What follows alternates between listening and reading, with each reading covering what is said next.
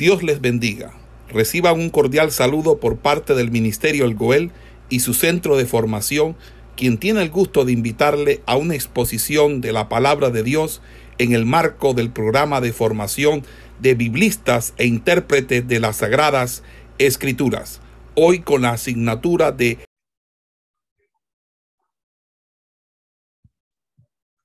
En el día de hoy, en esta asignatura de geografía bíblica, eh, tendremos como tema principal el pueblo del pacto de Dios.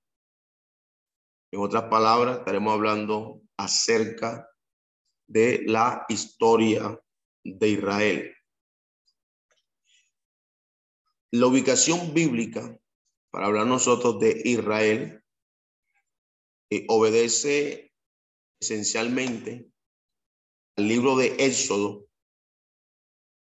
de su capítulo primero, capítulo uno, versículo uno, y se extiende hasta el libro de Números, capítulo 10, versículo número 10.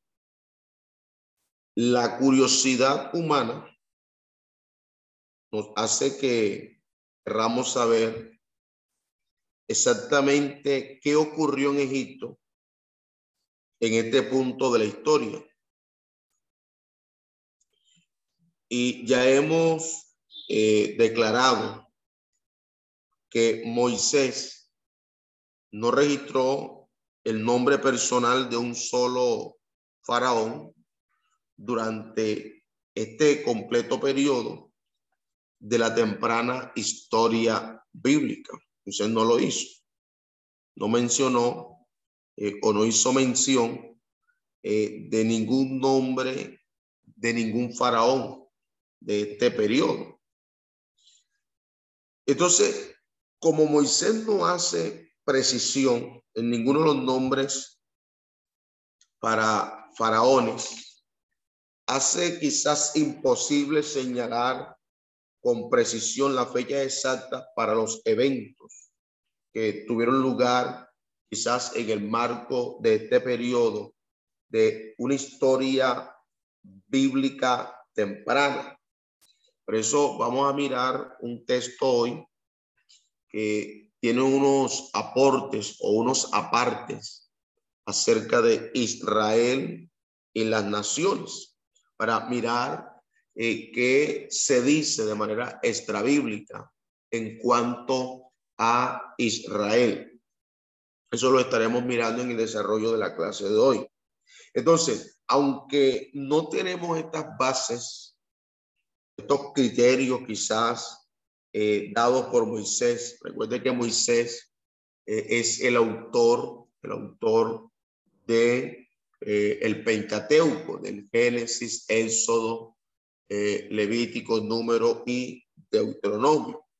No obstante, hay algunos hechos que son fascinantes de la historia egipcia y que necesitamos incluir en este punto de nuestra historia. Por ejemplo, los egipcios, los egipcios guardaron registros muy detallados de sus actividades y de su tierra es tan seca que los registros han sido notablemente, notablemente bien preservados. Los registros más antiguos datan de alrededor del 3000, ojo, 3000 antes de Cristo, hablando de los eh, registros de historia de los egipcios, datan de unos 3000 años antes de Cristo. Ellos continuaban a través de los años hasta que inesperadamente el año 1750, año 1750, los registros se detienen para empezar de nuevo cerca del, de, de 200 años después, 200 años después. Para esto vamos a tomar como referencia a un historiador judío que se llama Flavio Josefo. Este historiador judío, Flavio, Flavio Josefo, quien vivió durante el primer siglo después de Cristo, estamos hablando entre el 37, 38 hasta el 95 después de Cristo, cita de un historiador egipcio llamado Maretón. Él cita lo siguiente, y ojo a lo que vamos a mirar aquí, porque lo voy a, lo voy a leer a la letra.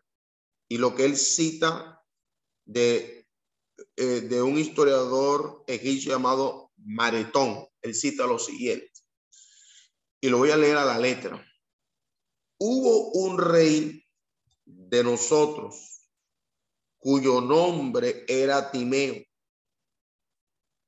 Bajo este, eh, bajo este sucedió, ya no sé cómo, que Dios se opuso a nosotros y allí vinieron de, de una manera muy sorprendente hombres de humilde nacimiento del oriente, quienes fueron bastante valientes al hacer una expedición a nuestro país y con fácil sometimiento por la fuerza, además sin arriesgar una batalla nuestra con ellos. De esta manera, cuando ellos tenían aquellos que nos gobernaban bajo su poder, quemaron nuestras casas, incendiaron nuestras ciudades, demolieron los templos de los dioses y trataron al pueblo muy bárbaramente. Finalmente, hicieron que uno de los suyos accediera a rey cuyo nombre era Salatais o Salatis, Salatis. Él también vivió en Memphis y colocó el alto y bajo Egipto bajo tributo y dejó guarniciones en todos los lugares estratégicos. Esto es una parte de este historiador judío Flavio Josefo, tomando una cita de un egipcio llamado Maretón. Entonces, en este sentido, en este sentido, Josefo estaba tratando de enlazar esta descripción de invasores egipcios al traslado de los israelitas a la tierra de Egipto. Es lo que está haciendo aquí. Entonces, esa conclusión no se sujeta en absoluto al registro bíblico. ¿Por qué? Porque Jacob no entró como alguna clase de una, no entra como una clase de conquistador, no. Se conoce por, por historia bíblica que Jacob no entra como conquistador a Egipto.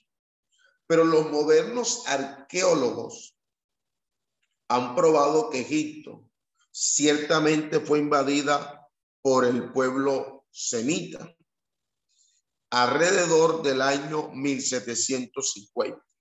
Nadie sabe pues su origen exacto. Josefo continúa su cita de Maretón para darles el nombre de Is, Isos, Isos, Isos. Y cuando digo Isos, eh, se escribe de la siguiente manera. Escribe H, I, C, S, O, S. Isos. Ahí lo tienen, Ipsos. Ipsos significando reyes, pastores. Entonces, Ipsos significa, significa, significa reyes y pastores. Reyes y pastores. Acorde al lenguaje egipcio acorde al lenguaje egipcio. Entonces, eh, deletreado quedaría de la siguiente manera. Y, y, y sería I, H, I, C, y H, I, C equivale a rey, y sos equivale a pastor. Pastor. Entonces, en ese sentido, Maretón continúa para decir que pensando que ellos eran árabes. Cuando él habla de, eh, de ellos, él piensa de, de, los del el pueblo de Dios como si fueran pues árabes. Quizás los, los istos eran de la misma raza de los amorreos que vinieron del desierto arábigo e invadieron a Arán, que equivale a el noreste de Mesopotamia y Canaán alrededor del año 2000. Gradualmente se trasladaron al sur en Mesopotamia y establecieron un reino central alrededor de Babilonia bajo el poderoso rey Amurabi. Esto estamos hablando en el, entre el año 1728 al año 1686.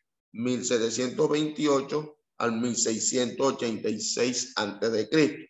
La fecha de los gobernadores Isos es cerca del mismo periodo del, del Babilonio Amurabi, 1750-1550. Usaron el mismo típico o el mismo tipo básico de armas, carruajes y otros instrumentos. Siguiendo con esta explicación que estamos tomando de una referencia que toma Josefo de este historiador eh, llamado Maretón, el faraón que exaltó a Egipto obviamente tenía rebaños y atos de su propiedad, porque pidió que sus hermanos o pidió que los hermanos de José fueran puestos a cargos de ellos, como podemos verlo eh, en el libro de Génesis, libro de Génesis, capítulo 47, versículo 6. Anote la cita, Génesis 47, versículo 6 dice, la tierra de Egipto delante de ti está. En lo mejor de la tierra ha de habitar a tu padre y a, y a tus hermanos. Habiten en la tierra de Gosén. Y si entiendes que hay entre ellos hombres capaces, ponlos por mayordomos del ganado mío. Él fue especialmente considerado de estos pastores de Canaán y le dio una tierra fértil, particularmente eh, valiosa, en tierra de pastoreo. Sin embargo, el texto es específico en que dice el, el capítulo 46, versículo 34, dice de la siguiente manera, entonces diréis, hombres de ganadería han sido tus siervos desde nuestra juventud hasta ahora nosotros y nuestros padres, a fin de que moréis en la tierra de Gosén, para que los, porque para los egipcios es abominación todo pastor de ovejas. De esta manera, para resumir, parece que José surgió al poder bajo una dinastía inclinada más favorablemente hacia las personas de Canaán que lo que habrían sido los usuales eh, reyes de eh, egipcios. Estos Ipsos invasores tomaron muchas muchas de las costumbres egipcias como, como suyas propias, con el fin de apaciguar la ira egipcia. Por ejemplo, el uso del título egipcio, el uso del título egipcio de faraón para los gobernantes, pero mantuvieron su propio, su propio oficio, pastores y sus propios productos tales como carruajes alados por caballos y también el arco asiático. Parece que la arqueología, parece que la arqueología que muchos pueblos eh, asiáticos se trasladaron al delta del Nilo durante este periodo. Los egipcios nativos amargamente se resistieron de aquellos extranjeros que gobernaban su tierra. Un príncipe egipcio, eh, que aquí le voy a colocar el nombre para tenerlo en cuenta, se llama Seke, Seke Nen, Sekenen, Sekenen, Sekenenre, Sekenenre, este hombre llamado Sekenenre parece haber sido el primero en resistir. Eh, su, su, eh, su, su resistencia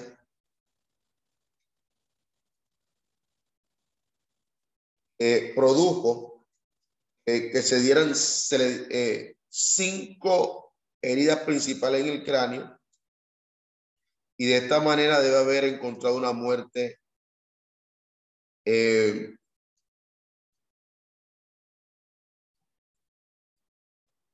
encontrar la muerte. Ahora, su hijo, su hijo, que se llama Amose, un H, Amose,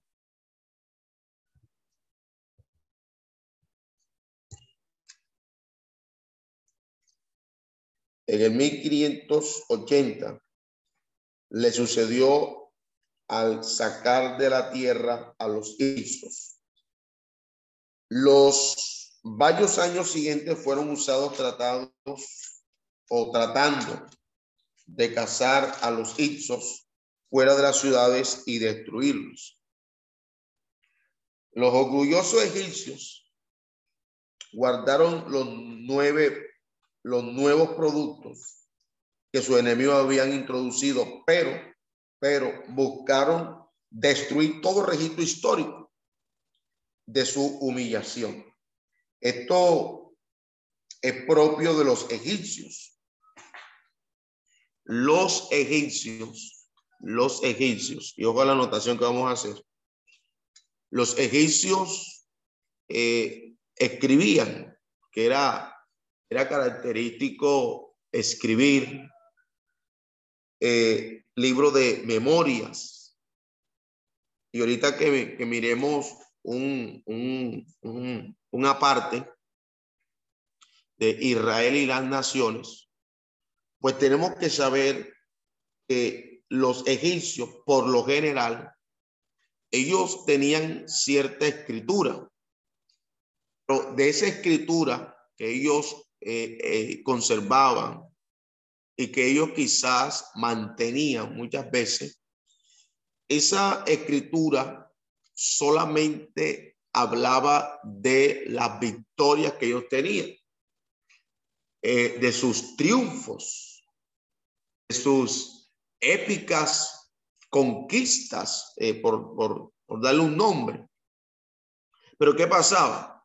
Cuando ellos eran derrotados, cuando eh, se daba un hecho negativo, no lo escribía. Eso no quedaba en los registros de la historia. Y estamos diciendo esto ¿por qué? Porque ellos, los registros históricos que obedecían a humillación, a derrota, eso ellos no lo redactaba muchas veces, no lo guardaba, no hacía parte de los documentos que ellos iban eh, teniendo. Pero cuando uno mira la Biblia, la escritura, la palabra de Dios, vamos a encontrar lo siguiente. Y es que en la Biblia, la Biblia no solamente muestra las victorias del pueblo de Dios, no solamente la palabra de Dios se dedica a mostrarnos eh, cómo hombres de Dios, siervos del Señor, tuvieron victorias y cómo Dios los usó o cómo Dios los respaldó, sino que nosotros vamos a encontrar en las escrituras también las derrotas que el pueblo de Dios tuvo, aún hombres de Dios tuvieron. Y sencillamente, ¿por qué se escribió todo esto? Porque eh, el Señor dice que todo esto que se escribió, se escribió para nuestro ejemplo, se escribió para nuestra enseñanza. Por eso la Biblia registra, por ejemplo, la victoria que David tuvo sobre Goliat. Allí está registrado. Pero fíjese que la misma escritura, un, una salida en falso un hecho totalmente lamentable en la vida de David quedó registrado como eh, ese, eh, ese episodio cuando uno mira a David teniendo eh, adulterio con eh, Betsabé. Fíjese que no solamente muestra un punto alto en la vida de David, sino que la escritura también muestra un punto bajo en la vida de David. Por dar un ejemplo de sin número de ejemplos que, por ejemplo, vamos a encontrar en la palabra de entonces los egipcios ellos destruían todo registro histórico que tuviera que ver con su humillación. Entonces, en este sentido, eh, parece ser que ellos destruyeron todo registro escrito en existencia, al menos ninguno ha sido encontrado hasta la fecha. Fueron tan lejos como para cincelar los nombres de los hijos de sus monumentos. Ahora, es solamente en los tiempos modernos que los arqueólogos han empezado a juntar el rompecabezas de la historia de los Ipsos, historia de los Ipsos. Por tanto, mis estimados hermanos, no es de maravillarse que las dinastías egipcias nativas odiaran al pueblo semita viviendo en su dentro. Ellos no eran Ipsos, pero también eran extranjeros. En algún punto, no sabemos la fecha exacta, un faraón decidió usar a estos, a, usar a estos extranjeros para el beneficio del Estado, el beneficio del Estado. Probablemente los hebreos no fueron los únicos que fueron forzados o eh, el único pueblo forzado a trabajar en la construcción cualquiera que dictara el capricho de Faraón. Ahora, en este sentido, fue parte de la providencia de Dios que su pueblo estuviera en Egipto durante estos años de desarrollo. Él le había dicho a Abraham, ten por cierto que tu descendencia morará en la tierra ajena y será esclava allí y será oprimida cuatrocientos años. Mas también a la nación a la cual servirán juzgaré yo y después de esto saldrán con gran riqueza. Esto lo dice el libro de Génesis, capítulo 15, versículo 13 y 14. Génesis capítulo 15, versículos 13 y 14. Vamos a hacer una pausa aquí porque quiero hacer una pregunta.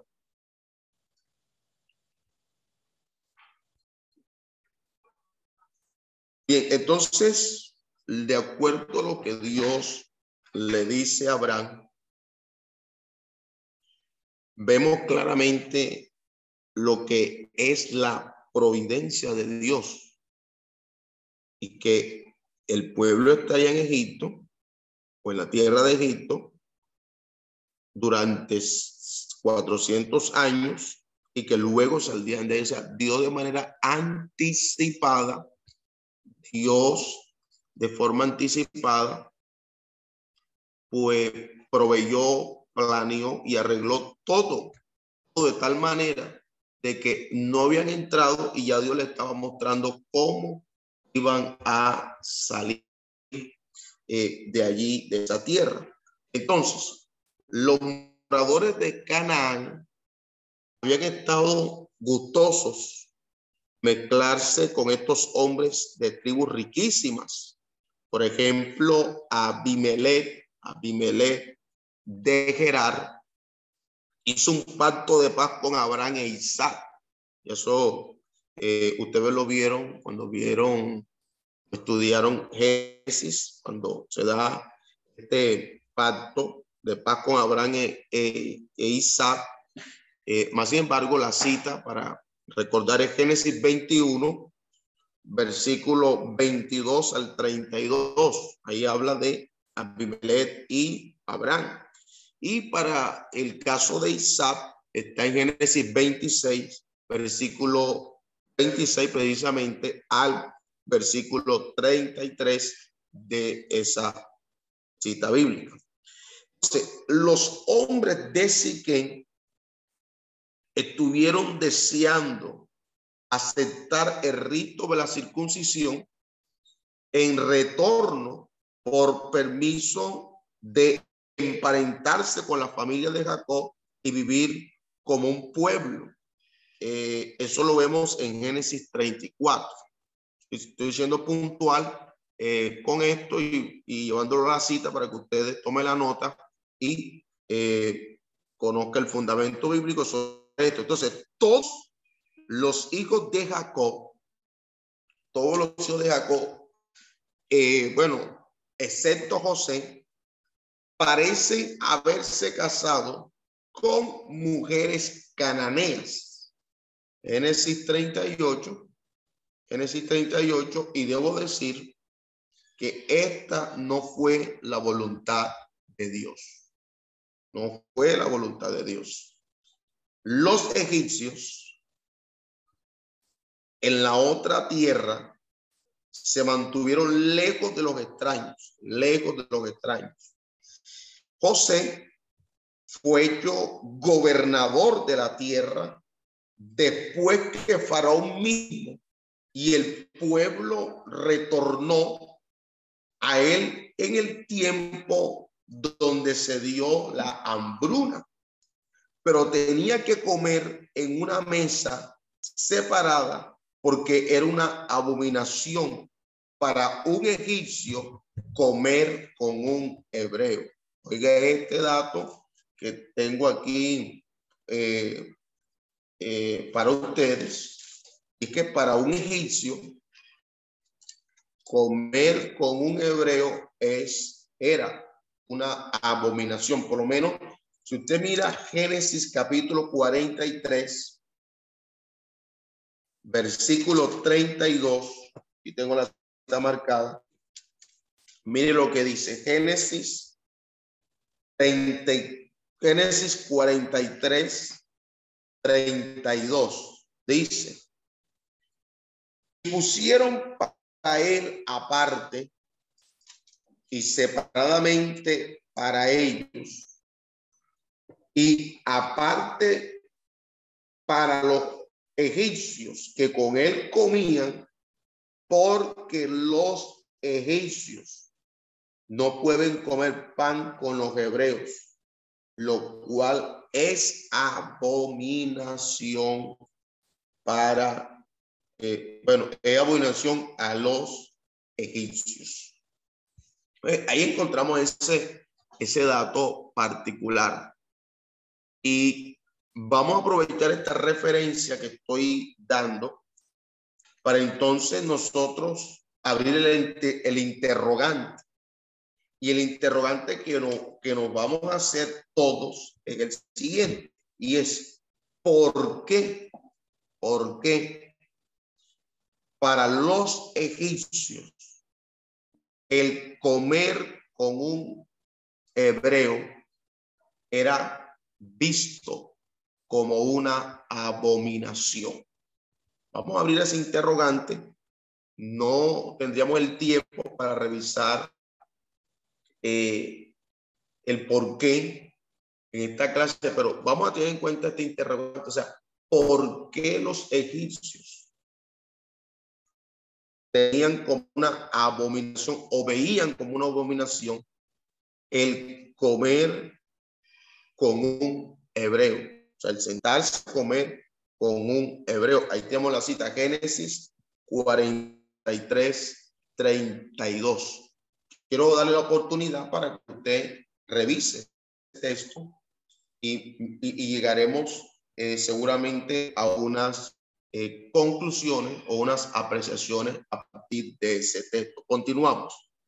Si la familia de Jacob eh, se hubiera quedado en Canaán, podrían haber sido eh, absorbidos dentro de las tribus de la tierra.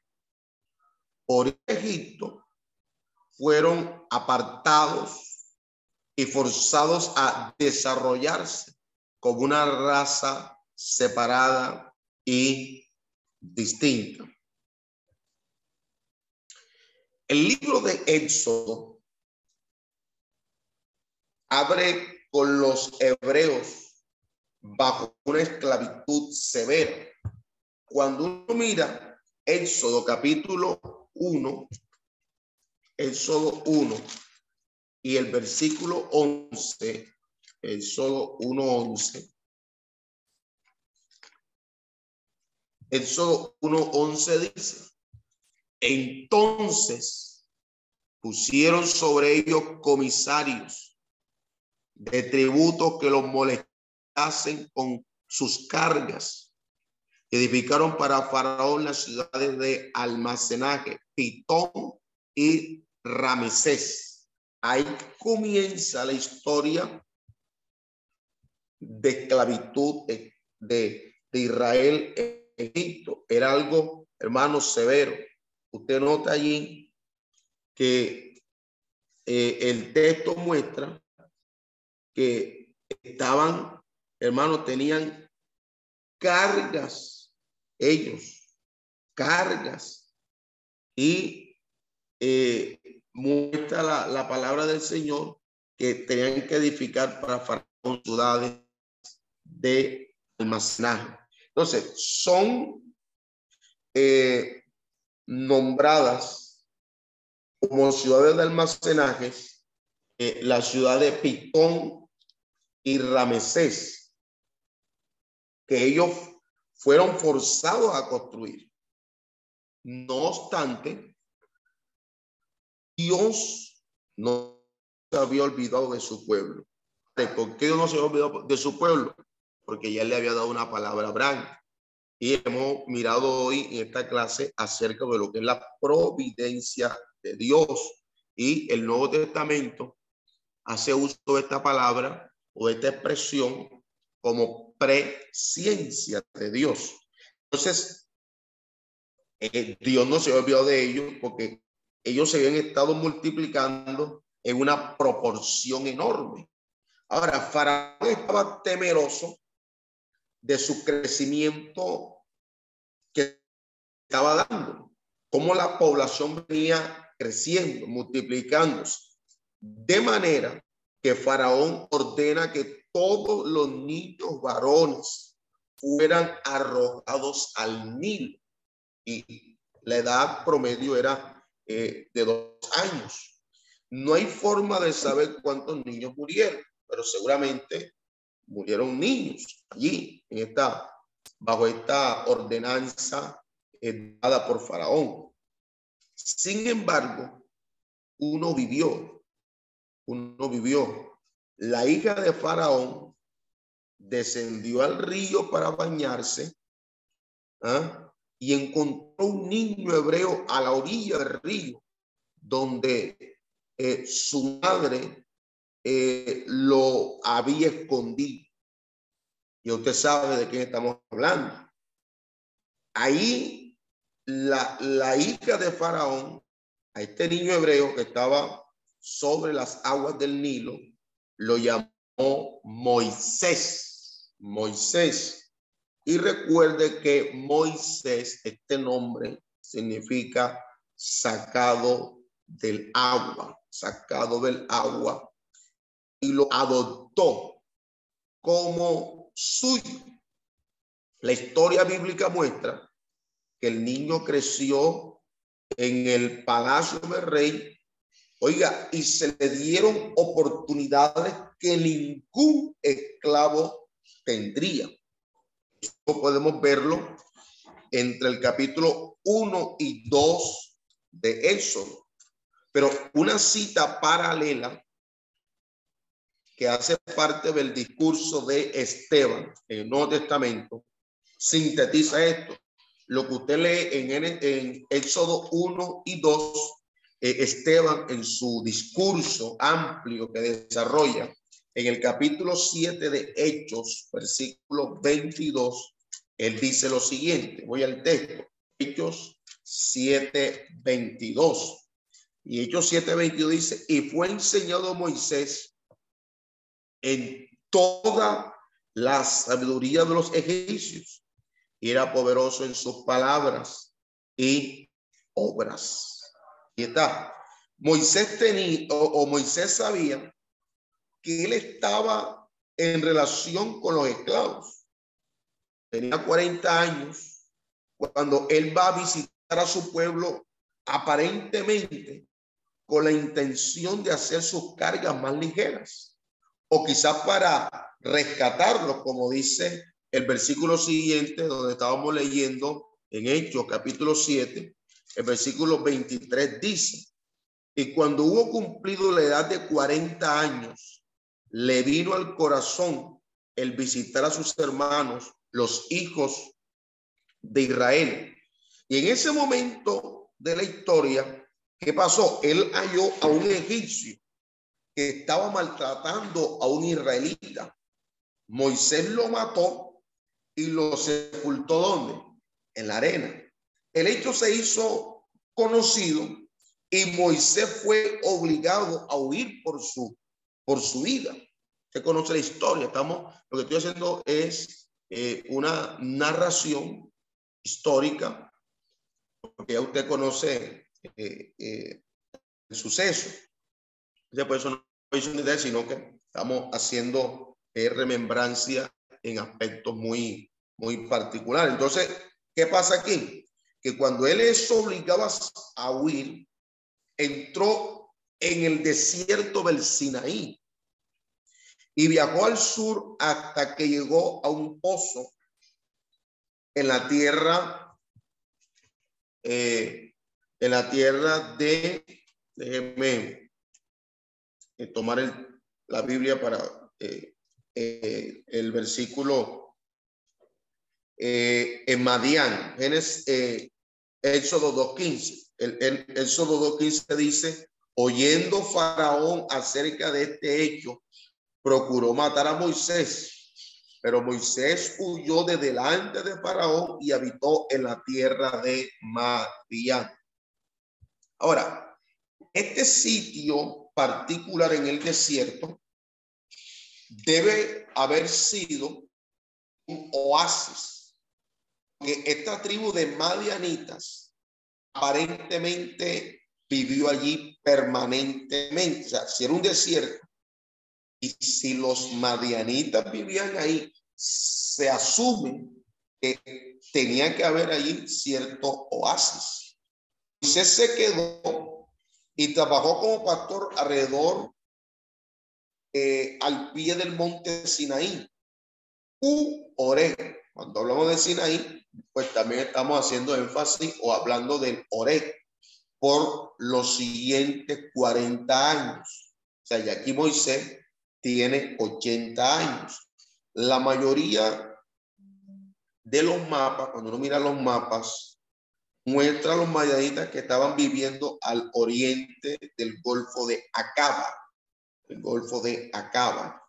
Eh, sería bueno anotárselo aquí. Eh, el Golfo, Golfo de Acaba, Golfo de Acaba. En el Golfo de Acaba. Pero eso no parece ajustarse a la historia aquí. Quizás esta rama de la tribu se había de la compañía principal. Finalmente, un día Dios se le apareció a Moisés para enviarlo de regreso a Egipto, a sacar a los israelitas de la tierra, aunque fue renuente al principio, eh, Moisés fue para hacer lo que Dios le, le había encomendado o le Dios le había mandado. Recuerde que Dios lo, lo toma como el primer libertador de, de Israel, Moisés. Faraón rehusó dejar ir a sus esclavos, exactamente como Dios lo había predicho a Moisés, presciencia conocimiento anticipado de Dios. Dios usó la obstinación de Faraón como ocasión para magnificar propio poder. Envió diez plagas severas para castigar a los egipcios por ese cruel trato que habían tenido con el pueblo de Dios y para convencer eh, para, para convencer a Faraón para que dejara ir al pueblo. Y toda esta historia eh, la encontramos en Génesis 3 hasta el capítulo 3, eh, hasta el capítulo 12, o sea, del, capítulo 3 al 12, ahí usted puede encontrar toda esta historia. Creo que ustedes ya han pasado por aquí, creo que ustedes están viendo eh, Torah 2 y están viendo el libro de eso Quizás ya han pasado, deben estar allí. Después de la décima plaga, a los esclavos se les ordenó salir de la tierra.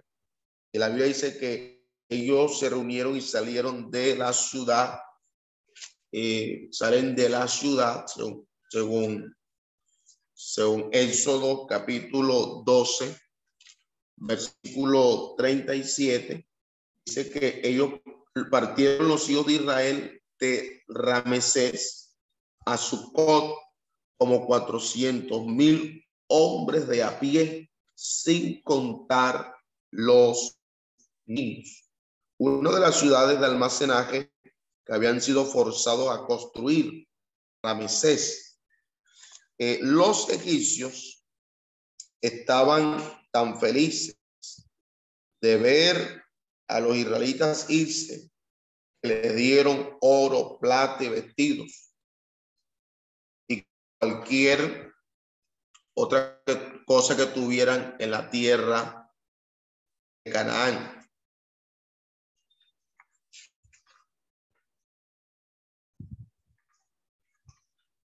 Y otra cosa eh, que los esclavos les pidieron. Otra cosa que los esclavos les pidieron. Corrijo ahí la. Porque Éxodo 12 dice esto. Éxodo 12 dice. Versículo 35 y 36. Siempre es bueno ir a la Biblia. Éxodo 12 versículo 35 y 36. Dice el texto. E, e hicieron los egipcios, perdón, e hicieron los hijos de Israel conforme al mandamiento de Jehová, pidiendo que los egipcios, pidiendo de los egipcios algabas de plata, y de oro y vestidos. Jehová dio gracia al pueblo delante de los egipcios y les dieron cuanto pedían, así despojaron a los egipcios. Fíjense que aquí se está cumpliendo lo que el Señor había dicho a Abraham. Ellos van a estar esclavos.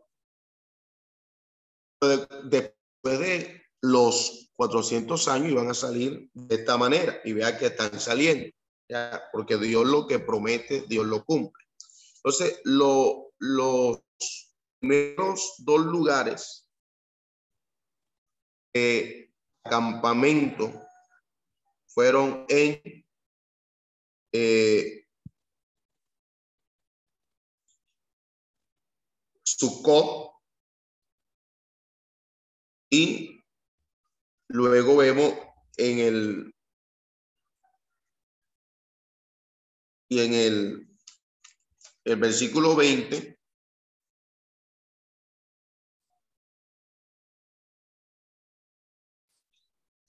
13:20 13:20 de eso. Dice y partieron de Suco y acamparon en Etán a la entrada del desierto. Esos dos primeros lugares de acampamento fueron según Éxodo 12:37, eh, Sucot, y luego en el 13:20 de Éxodo encontramos a Etán. Etán. Dios, pues lo estaba dirigiendo con una columna de nubes durante el día y una columna de fuego en la noche ellos tomaron los huesos de José, tal como sus padres lo habían prometido antes de su muerte. Los israelitas están en camino a heredar la tierra de Canaán en cumplimiento de la promesa de Dios a Abraham. Pero primero Dios tiene algunas lecciones importantes que enseñarles. Esta es una compañía de, de 600, 600 mil, eh, 600 mil soldados, a las mujeres, los niños y el ganado, de esclavos totalmente sin preparación. 6.3 550 soldados. Soldados. Más mujeres, el niño y el ganado. Esto eran unos soldados sin preparación. Ahí está el, el dato más exacto a ser soldados conquistadores. Sus soldados eran simplemente hombres en edad apropiada para juntar para la guerra, pero están, no estaban entrenados ni experimentados. Entonces, la ruta más corta de Egipto a Canaán es a lo largo de la línea costera del mar Mediterráneo. Pero había una ruta comercial activa, ahí llamaba el camino del mar, Filistea. Otra ruta fácil favorable hacia eh, Canaán, hace un poco más al sur de la llamada Camino del Sur. Si Dios hubiera dejado el pueblo se fuera por alguna de estas rutas, habrían encontrado conflicto casi inminente, claro, que era zona de conflicto. Por tanto, Dios lo quiso girar hacia el sureste él quería tiempo para enseñarle a depender de él para todas sus necesidades, para darles una ley, para moldearlos en una nación. Fue llevada palabra a Raúl de que los israelitas estaban perdidos. Ellos ni aún pueden encontrar el camino para salir de la tierra. Faraón envió su ejército y los israelitas que estaban atemor, eh, atemorizados, aquí estaban eh, frente al Mar Rojo, directamente enfrente de ellos. Y detrás de ellos, ¿quién venía? Venía Faraón y su ejército. Por supuesto, usted recuerda que Dios hizo que el mar se dividiera y ellos cruzaron sobre la tierra seca, como ya usted lo mira en el capítulo 14 de Éxodo. Ahora, surge aquí una pregunta. Surge una pregunta. ¿Por dónde cruzaron? ¿Por dónde cruzaron? Nadie lo sabe con seguridad. Porque el lugar del campamento o el lugar del acampamento, para decirlo mejor, es descrito aquí en Éxodo 14, versículo 2 de la siguiente manera. Lo que la Biblia dice lo siguiente, mi hermano. Dice allí, di a los hijos de Israel que den la vuelta y acampen delante de a Iro, entre Migdol y el mar hacia Balsefón. Delante de él acamparéis junto al mar. Desafortunadamente, ninguno de estos sitios puede ser identificado definitivamente. Sabemos que cruzaron en alguna parte en inclinación del brazo izquierdo del Mar Rojo porque ellos cruzaron el desierto del Sinaí antes de entrar en el gran desierto árabe como si eh, hubiera sido o si hubieran cruzado el principal cuerpo de agua ahora conocido como el Mar Rojo. La palabra original traducida eh, aquí es Mar Rojo.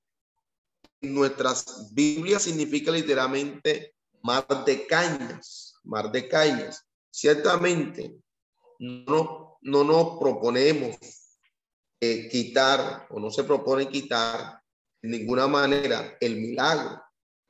Cruzaron en un cuerpo de agua bastante ancho y profundo para ahogar al ejército de Faraón, pero no es necesariamente un cuerpo de agua lo bastante grande para acomodar un buque transatlántico nuestros mapas marca uno de esos posibles sitios. Y el que yo pienso que se ajusta más a la inclinación bíblica, eh, no, no, no se sorprenda al ver otros mapas difieren de lo que estamos señalando. ¿Qué sigo diciendo en cuanto a esto, mis hermanos? Es que Dios dirigió el pueblo hacia el sur, a largo de la costa. En algunos lugares encontrarían agua, en otros lugares habrían estado necesitados sin la ayuda de Dios. Los, los escépticos dicen que la Biblia eh, debe estar en error porque una compañía tan grande no podía haber sobrevivido en el estéril Sinaí. Los verdaderos creyentes en un Dios supremo encuentran difícil creer que su mano omnipotente estaba guiando a su pueblo proveyéndoles para sus necesidades. No conocemos la ubicación exacta de la mayoría de los lugares de acampamento mencionados. Recuerde que es una tarea difícil que realiza un arqueólogo para encontrar ciudades desde hace tanto tiempo, desde hace tantos años, de hace tantos siglos. esta tarea sería encontrar lugar de acampamento. Ellos usaron unas pocas noches o esas semanas. Entonces, eh, en nuestro mapa que vamos a mirar sigue la ruta tradicional. Visualmente eh, muestran eh, los atlas bíblicos o muestra también algunas Biblias. Después de esta milagrosa liberación del, del, Mar Rojo y de los egipcios, el pueblo viajó tres días, según lo que dice la escritura, eh, en el capítulo 15, versículo 22 de, de Éxodo. Eh, Éxodo 15, 22 dice, hizo Moisés que partiese Israel del Mar Rojo, hicieron al desierto de Sur y anduvieron tres días por el desierto sin hallar agua. Quizás usted puede imaginarse su deleite cuando llegaron, ¿ah? Llegaron, llegaron a Mara no pudieron beber las aguas, versículo 23, porque eran amargas, por eso le pusieron el nombre de Mara, Mara. Luego, usted puede imaginarse su, eh, la desilusión cuando estuvieron allí. Las aguas eran amargas y no podían ser usadas. Se quejaron. Se quejaron. Dios le dijo a Moisés cortar un árbol natural con doce fuentes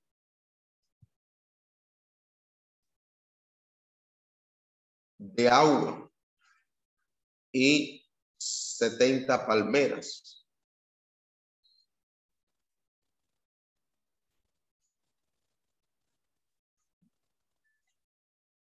La siguiente parada está en el versículo 27. Llegaron a Elín, donde habían 12 fuentes de agua y 70 palmeras y acamparon allí junto las aguas. Era un oasis natural con 12 fuentes de agua y con 70 palmeras.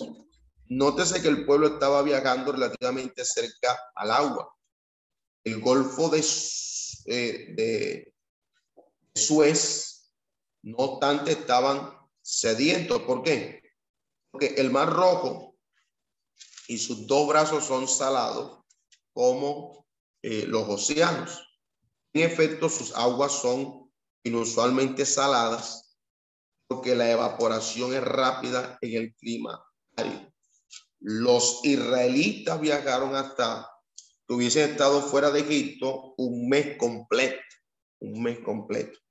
Si hubieran ido a Canaán a lo largo de la ruta más corta, eh, habrían tenido tiempo para estar allí.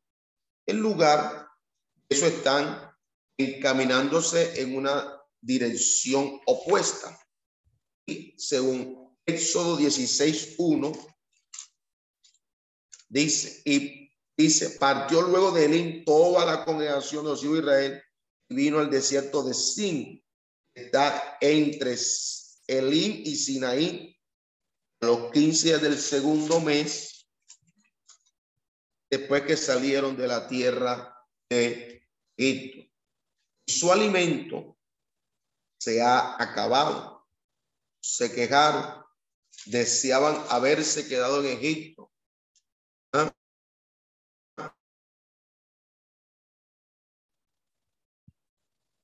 Eh, deliberadamente ha permitido que tengan sed y hambre, de manera que pudieran aprender su dependencia de Él. Yo creo que una de las lecciones que nosotros a veces más nos cuesta es la dependencia de Dios.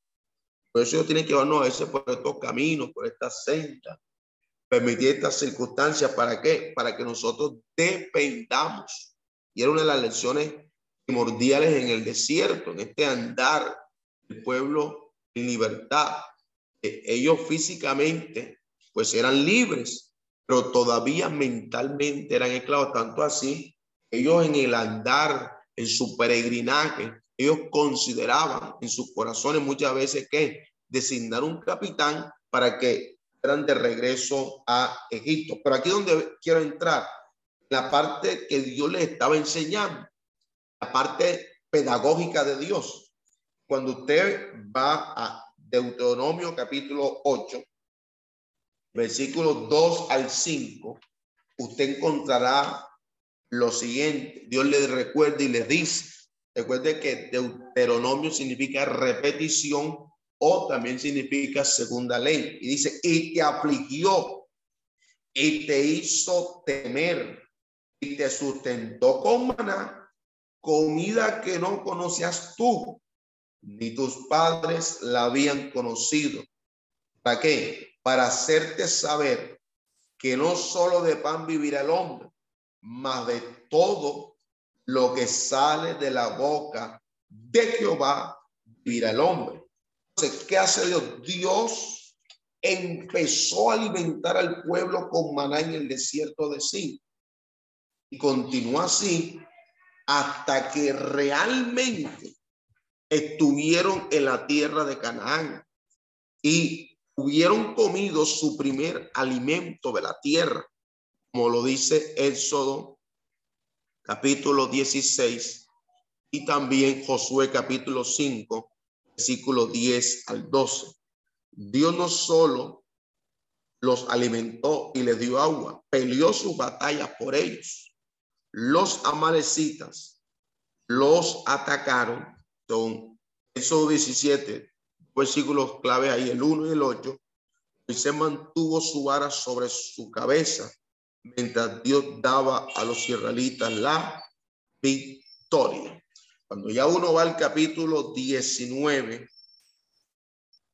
libro de Éxodo, 19, 1 y 2, dice, en el mes tercero de la salida de los hijos de Israel de la tierra de Egipto, en el mismo día llegaron al desierto de Sinaí. Dos, habían salido de Refidín y llegaron al desierto de Sinaí y acamparon en el desierto y acampó Israel y acampó allí Israel durante delante del monte.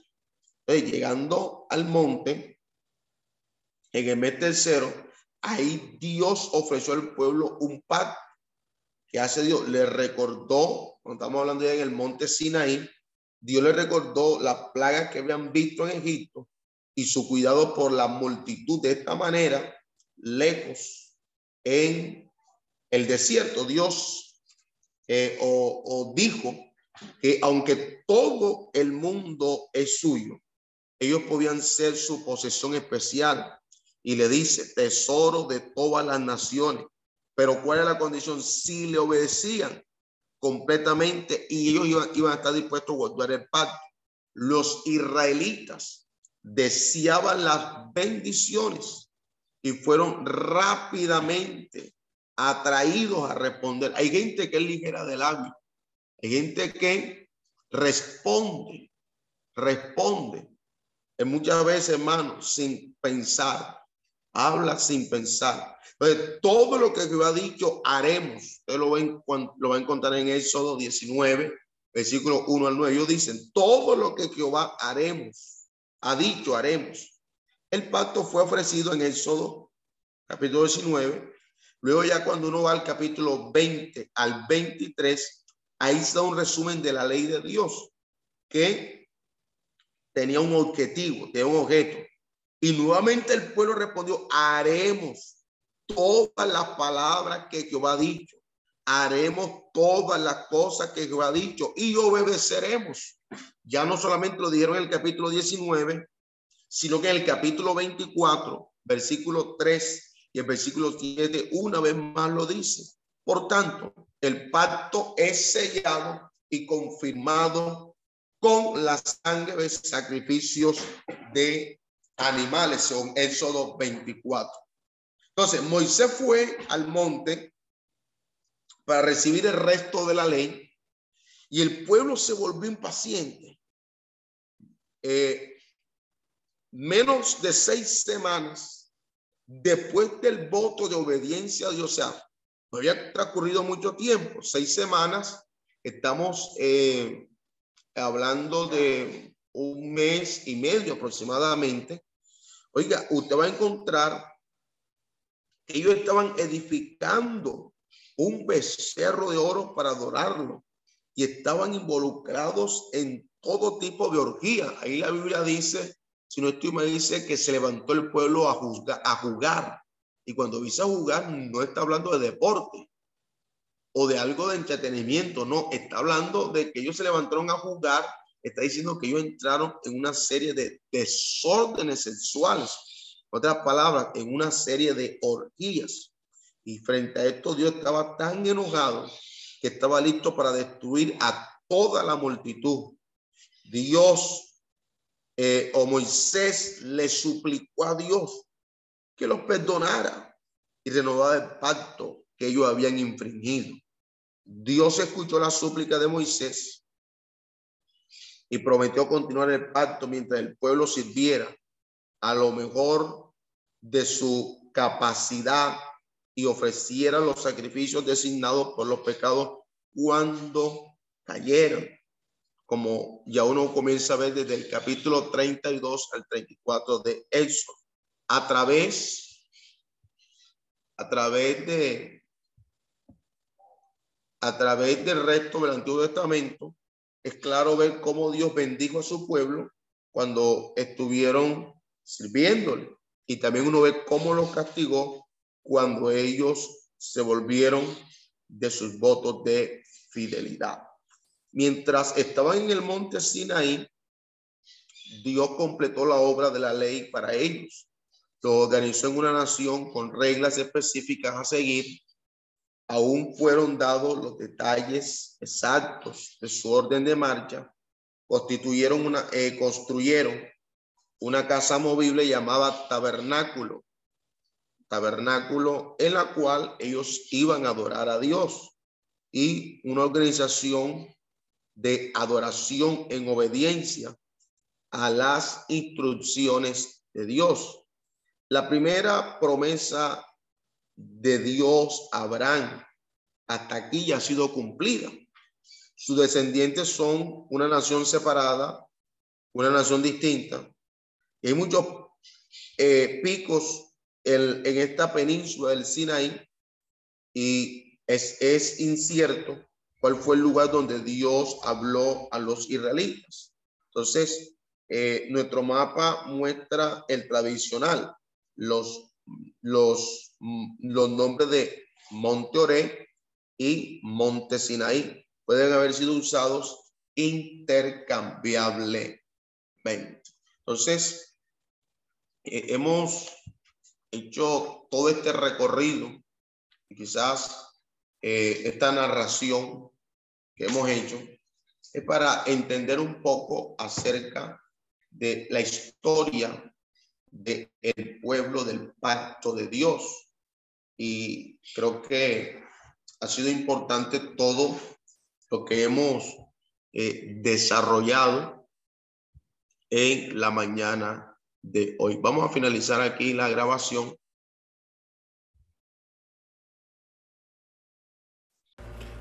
Esperamos que este estudio haya sido de bendición para su vida y ministerio. A Dios sea la gloria. Este es el Ministerio El Goel, vidas transformadas para cumplir el propósito de Dios.